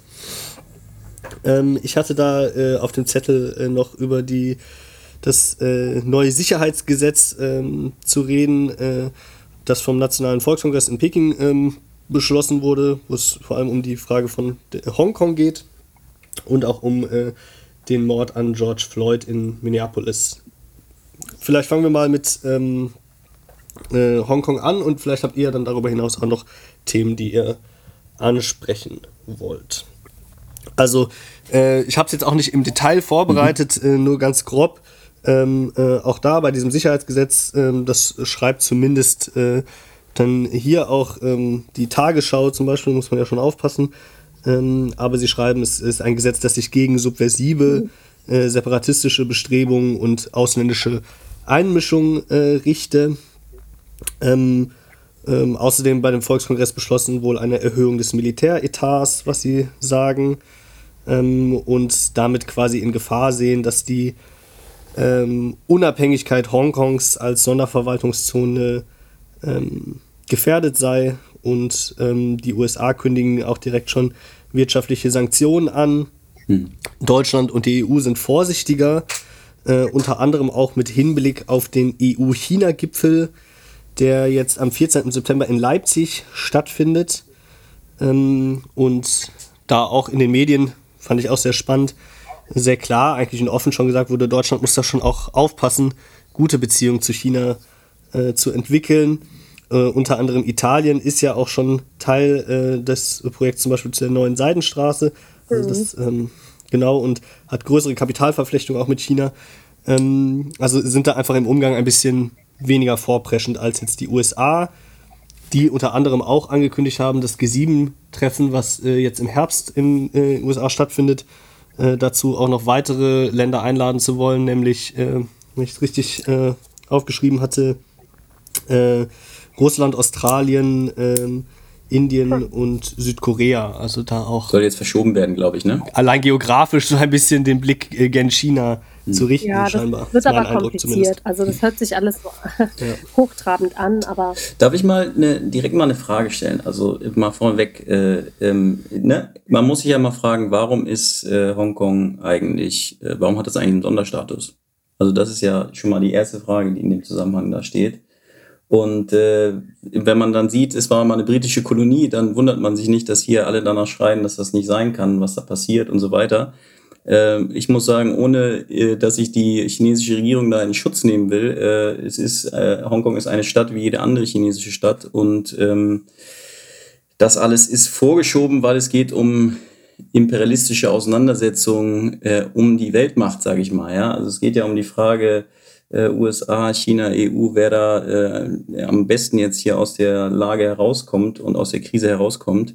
Und da muss natürlich jedes Mittel genutzt werden und das ist dann halt Hongkong, wo man eine äh, in Anführungszeichen Demokratiebewegung unterstützt, die mit US-Flaggen rumläuft und ähm, ja, da ganz schön äh, für Wirbel sorgt, sag ich mal.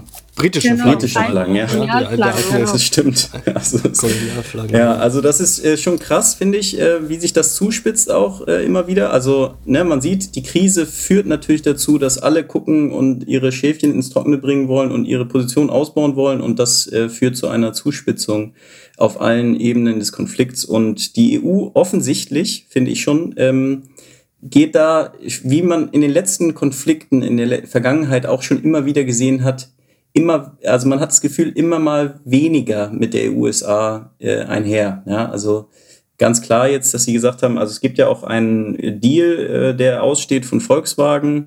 Die haben ja angekündigt, äh, zwei Milliarden, glaube ich, in China zu investieren, in bestimmte Unternehmen aufzukaufen und so weiter. Also da sieht man, das will man auch nicht gefährden. Ne? Das ist ganz eindeutig. Hm. Clara, was denkst du noch sonst auch zu dem Sicherheitsgesetz und der also Debatte? Ich, denk, ich, denke, dass äh, China sich äh, in einem widersprüchlichen, äh, in einer widersprüchlichen Situation befindet. Ähm, auf der einen Seite geht es, glaube ich, darum, diesen Entkolonisierungsprozess äh, äh, zu vollenden.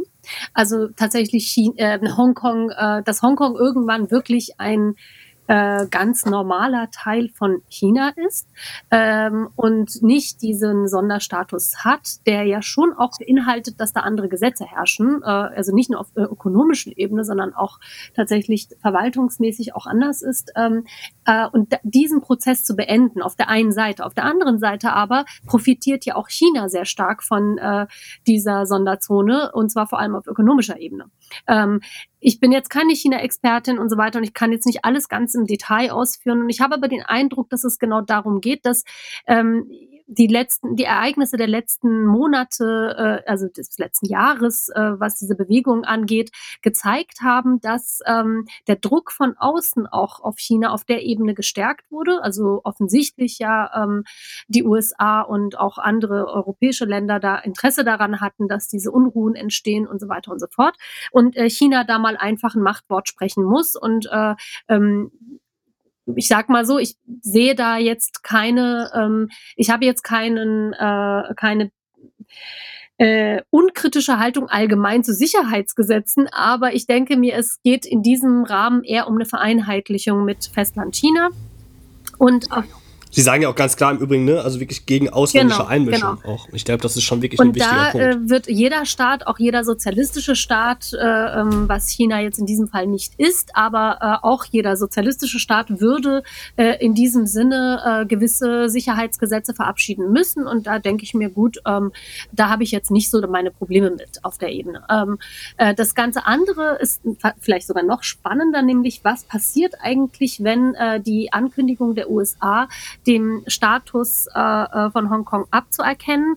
Äh, das weiß ich gar nicht, aber offensichtlich scheint trotzdem China das antizipiert zu haben und auch das Risiko ähm, vielleicht nicht eingehen zu wollen, aber doch einzugehen, dass es möglich ist, dass das, äh, dass dieser Sonderstatus aufgehoben wird und dass es ökonomische Verluste geben kann. Ähm, da äh, hat Jakob ja auch schon gesagt, ne, da sehen wir einfach, die Zuspitzung ist da. Ähm, äh, und wir sind seit Jahren äh, der Zeugen sozusagen von einer immer gesteigerten Zuspitzung. Das heißt, äh, es wird auch nicht einfach im gleichen Tempo weitergehen, sondern es kann sein, dass es dann irgendwann ganz schnell geht und weitere Dinge passieren, die zu ähm, ja, schärferen Konflikten führen werden. Das ist, finde ich, auf der anderen Seite. Auch zum, ja, und auch zum Krieg. Also ich finde auch, fand auch den, den, äh, die Information der Erhöhung des Militäretats, ich glaube, es war um, um die 6,6 Prozent Ja. oder sowas, ist schon äh, sehr relevant, auf jeden Fall, besorgniserregend. Ein Punkt jetzt, äh, äh, vielleicht auch als Überleitung zu ähm, den Ereignissen in Minneapolis, der, finde ich, sehr deutlich macht, mit welcher Doppelmoral äh, diese ganzen Dinge auch immer betrachtet werden, aus jetzt, äh, auch aus der Sicht deutscher äh, Medien und der Bundesregierung. Erwähnt wurde nämlich auch, dass äh, es ein Gesetz gegen den Missbrauch der chinesischen Nationalhymne jetzt gibt. Also dass Leute, die damit äh, Unfug treiben, wohl auch dafür belangt werden können. Und äh, ich habe mich direkt, als ich das gelesen habe, erinnert gefühlt, Moment, da war doch was. Ja, am 14. Mai hat der Bundestag nämlich unter anderem auch äh, äh, beschlossen, dass äh, ein Verbot von dem äh, Verbrennen von Ja. Fahnen und äh, also auf so Demonstrationen, so also EU-Fahne, die Symbole des äh, äh, deutschen Staates waren sowieso auch schon, ähm, äh, konnte man für belangt werden, aber wo das auch in ge- eigentlich genau die gleiche Richtung geht, ähm, äh, wo das eine dann kritisiert wird und das andere genauso äh, zum Gesetz erhoben wird, quasi. Und das ist natürlich, was die Proteste angeht, ganz massiv so. Ne? Also wo man das sofort auch äh, eigentlich äh, man sieht, wenn, äh, wenn es mal Proteste gibt, einer, äh, wenn die in Hongkong nämlich tatsächlich gefeiert und ge als Demokratiebewegung äh, emporgehoben. Und andererseits, und damit kommen wir jetzt dann vielleicht auch wirklich in die USA, Proteste, die es da gibt, äh, massiv auch äh, verunglimpft und bekämpft und äh, eben als antidemokratisch oder wie auch immer abgetan. Äh, nämlich, äh, ihr habt das sicherlich alle, äh, alle mitbekommen, es hat äh, mal ein bisschen einen, ein Loch gerissen, zumindest für mich auch in die Berichterstattung über die Pandemie. Ähm, es, am 25. Mai jetzt auch stirbt äh, George Floyd äh, nach einem brutalen Polizeieinsatz. Ihr habt das Video sicherlich auch alle äh, gesehen, wo der Polizist da minutenlang auf dem Hals von ähm, George Floyd kniet und er bewusstlos wird und am Ende im Krankenhaus stirbt. Seitdem gibt es massive Proteste im ganzen Land, bei denen wiederum auch einzelne Menschen durch Schüsse gestorben sind mittlerweile und auch einige verletzt wurden. Ähm, es gibt Ausgangssperren Sperren und massive Drohungen durch Trump. Äh, äh, der sagt, Mobgewalt wird nicht geduldet und äh, die Nationalgarde jetzt schon auch eingesetzt ist, zumindest in Minneapolis. Ähm, Wo geplündert Genau, wird, Poli- kann auch der- geschossen werden, Ge- hat er ja dann auch irgendwann gesagt, ne? Where, where there's Genau, a ja. looting, there's a shooting oder so, ne? Das ist ein, ja, gut. genau, hat er auf Das jeden Fall sehr mal klar äh, so äh, gesagt ein und auch chinesischer wahrgemacht. Regierungsvertreter Ja. sagen müssen. Da weiß ich nicht, was hier los gewesen wäre. Ja. Genau, genau das meine ich. Es ist echt äh, sehr, sehr zynisch, was da passiert. Der Polizist ist mittlerweile festgenommen und auch wegen Mord angeklagt. Da war der Druck offensichtlich sehr groß. Ähm, ansonsten, wie gesagt, die Nationalgabe ist äh, mobilisiert im ganzen Bundesstaat Minnesota. Und ähm, ja, also es ist noch sehr, sehr unklar, wie sich das entwickeln wird. Es ist wirklich eine massive Wut auf jeden Fall. Und der Protest schon sehr, der jetzt auch nicht von ungefähr kommt, das hat sich ja auch ähm, summiert in den letzten Jahren immer mehr. Was denkt ihr dazu? Was, äh, wie sind die Proteste einzuschätzen? Was haltet ihr von den Entwicklungen? ist ja auch nichts Neues, ne? Also was äh, soll man dazu sagen, dass dieser ähm, Nationalstaat USA einfach gewisse Voraussetzungen hat, die immer wieder genau dahin führen, dass äh, diese, diese ähm, Dinge passieren müssen. Und ähm, ich sehe das schon sehr tief in der US-amerikanischen Geschichte verankert. Äh, auf der einen Seite aufbauend auf, den, äh, auf die Geschichte des Siedlerkolonialismus, also aus dieser ähm, Haltung einfach heraus, äh, jeder für sich und jeder muss gucken und jeder herrscht sozusagen auf seinem kleinen Territorium und äh, hat auch das Recht, äh, äh, sozusagen äh, um sich zu schießen, um es mal sehr platt zu sagen. Auf der anderen Seite aber auch die Sklavereigeschichte natürlich, ja, und die besondere äh, Stellung der ähm, ähm, afroamerikanischen ähm, Arbeiter Klasse oder des Teils Proletar des Proletariats. Ähm, das, das ist das, was sich einfach fortsetzt. Und ähm, ja, also ich denke, wir dürfen diese Spezifika einfach nicht übersehen und äh, alle anderen allgemeinen Aussagen zu äh, kapitalistischem Staat und ihrem Repressionsapparat stimmen auch in den USA.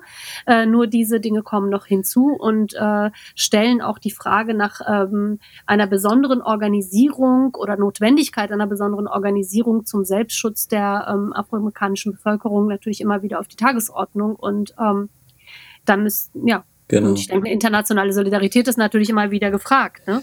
Klar. Das glaube ich auch. Ähm, es ist natürlich so, man muss, ähm, also Ferndiagnosen sind da insofern schwer, also man muss sich schon gut auskennen, glaube ich auch, äh, um genau zu verstehen, ähm, was sind die Schlüsse, die man daraus ziehen muss, aus dem, was da jetzt passiert. Aber wie es sich für mich schon darstellt, ist, also der, der, der Volkszorn, der sich da Bahn bricht, ja, äh, in diesen Riots jetzt, der ist natürlich äh, absolut nachvollziehbar und äh, ist eben nicht an, an diesem Einzelfall zu messen, sondern an der gesamten Geschichte der USA und der, ähm, der Unterdrückung der Schwarzen in den USA, der Sklaverei und so weiter.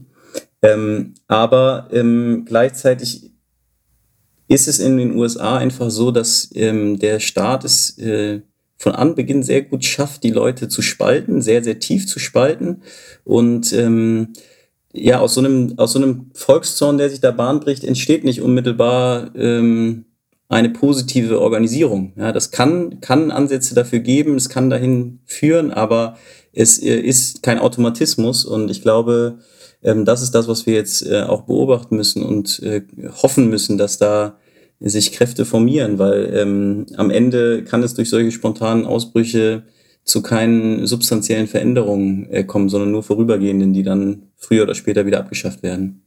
Absolut, ja. Und es gibt ja auch keine ähm, starke sonstige Organisierung, also gesamt, gesamtgesellschaftlich auf der Seite der Arbeiterklasse, ja, über die verschiedenen Spaltungen hinweg. Weder gibt es eine starke äh, gewerkschaftliche Organisierung, noch gibt es eine äh, kommunistische Partei, um die, ich sag mal, äh, verankert ist und ja. so weiter und so fort. Aber dieses Problem haben ja nicht nur die US-Amerikaner, aber dort, glaube ich, ist das, fällt das nochmal sehr, sehr schwer, äh, stark ins Gewicht. Ne? Ähm, ja. Interessant fand ich äh, persönlich, äh, wie sich äh, die Solidaritäten international auch entwickelt haben. Das war ja schon vor ein paar Jahren, ab, als äh, bei äh, anderen Polizeiübergriffen, wo auch ähm, Afroamerikaner ums Leben kamen, ähm, ermordet wurden, äh, äh, zu beobachten, wie ähm, auf beiden Seiten, sowohl auf der Seite der äh, afroamerikanischen Bewegung äh, unter dem Hashtag Black Lives Matter ähm, äh, Solidaritätsbekundungen Richtung Palästina entwickelt haben. Und ich habe jetzt beobachtet, dass ganz viele ähm, Solidaritätsbekundungen in die andere Richtung auch gelaufen sind äh, in Bezug auf George Floyds Ermordung. Und äh, tragischerweise, also wirklich zwei Tage nachdem ich das beobachte, wurde gestern auch ein ähm, ähm, junger Mann, ähm, der mit einer Behinderung sozusagen, der durch die Altstadt in Jerusalem lief, von äh, Polizisten ähm, erschossen.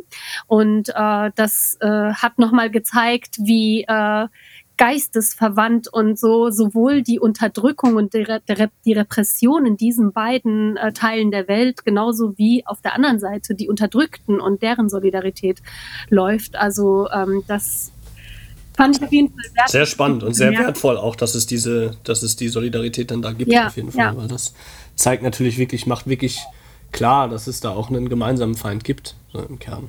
Das ist Genau.